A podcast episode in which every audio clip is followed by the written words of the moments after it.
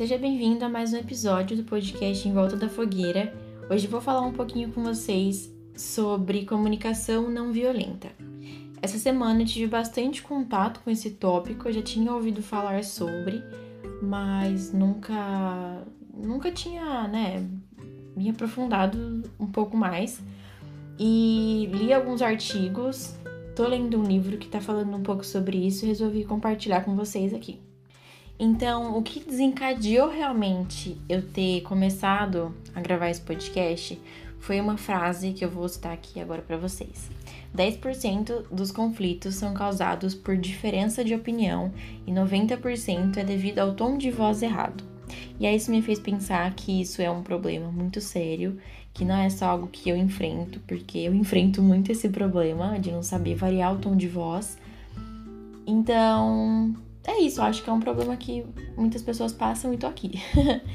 e a título de curiosidade, as referências que eu vou estar usando aqui é, é um livro, chama-se Seja Inesquecível, do Roberto Kovalik, é maravilhoso, super indico.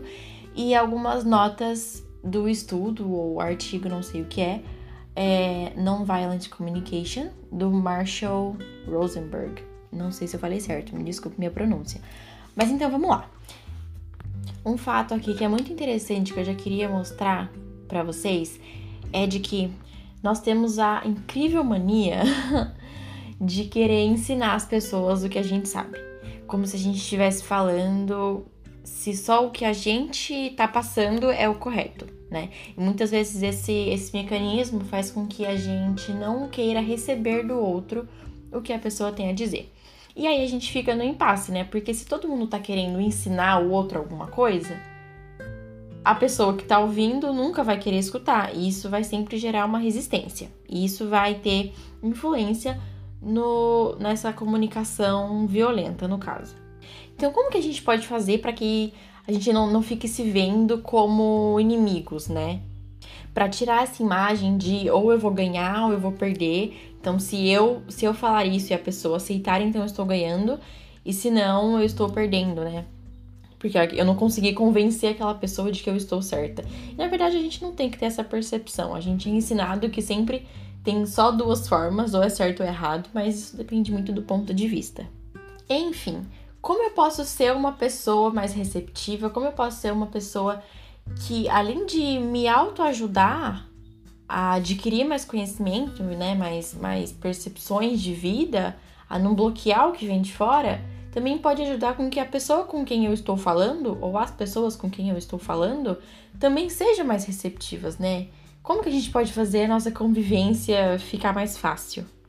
Então, quando a gente está falando com alguém, quando a gente está tendo uma conversa, é, o livro que eu citei, o Seja Inesquecível, né, que eu citei aqui no começo, ele dá algumas dicas, tanto o livro quanto o artigo, na verdade. Mas os passos que ele sugere são que a gente faça uma observação, ou seja, tô ali na conversa, aí a pessoa foi grossa comigo, do nada. E, e apontar isso, sabe? Apontar é, apontar para a pessoa que você notou que ela está incomodada, que você percebeu a situação.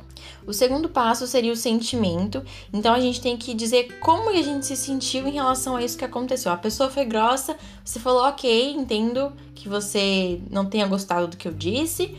Eu me sinto assim, me sinto muito mal por, por ter né, gerado isso em você. E, a, bom, o terceiro passo são as necessidades então, então depois do sentimento, poxa, desculpa, me senti assim por ter te causado isso. Eu queria te passar tal coisa, eu queria que você se sentisse muito bem, né, com essa, com o que eu falei. E por último, o pedido. Então, ah, você pode me dizer o que eu posso melhorar? Como que a gente pode, sabe? Enfim, se consiste nisso. então, ao invés de quando você recebe uma reclamação, por exemplo, quando você está conversando com alguém, você, a pessoa reclama com você sobre o que você tá falando, você retruca ela como, ai, nossa, eu, eu me sinto muito julgado pelo que você disse, eu me sinto muito. É, muito criticado pelo que você disse, eu me sinto ignorado, rejeitado.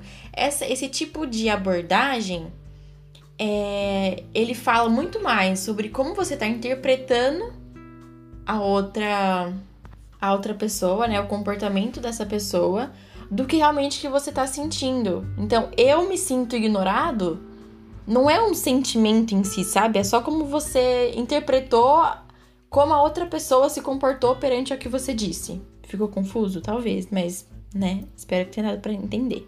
Então, ao invés de ser mais agressivo, a gente pode, né, outra forma de responder a esse tipo de comportamento é dizer: "Ah, quando você faz isso, eu me sinto de tal forma, eu me sinto triste, eu me sinto, sei lá, muito bravo, sabe? Nesse sentido de raciocínio. A ideia geral aqui é evitar conflitos desnecessários, porque querendo ou não, conflitos desgastam relações e desgastam às vezes uma conversa que poderia ter sido muito benéfica para ambas as partes e acabam sendo assim, né, acabando com relações aí. Então, a ideia aqui é realmente evitar conflito e para isso você sempre tem que buscar o tom de respeito, né? Ter essa fazer com que a outra pessoa, que você também, claro, tenha essa sensação de gentileza, de igualdade. E um fato muito muito comum, acredito, bom, reflita aí com você mesmo se isso é verdade ou não, mas normalmente nós tendemos a ser mais violentos, né, na questão de comunicação com pessoas mais próximas.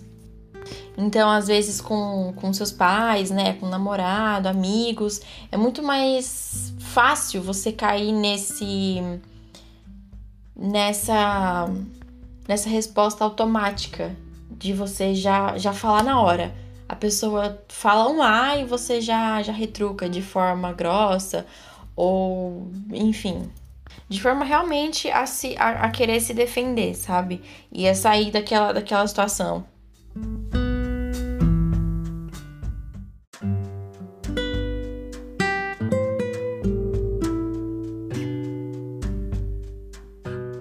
E por agora é basicamente isso. Eram essas informações que eu tinha para passar para vocês nesse episódio. Uh, reflitam sobre, analisem sobre como vocês se comportam é, em convivência com os outros, principalmente com os que convivem diariamente com você. Acredito que é uma coisa que é super válido a gente implementar, é algo que eu tenho tentado implementar na minha vida. E é isso. Até o próximo episódio. Tchau, tchau.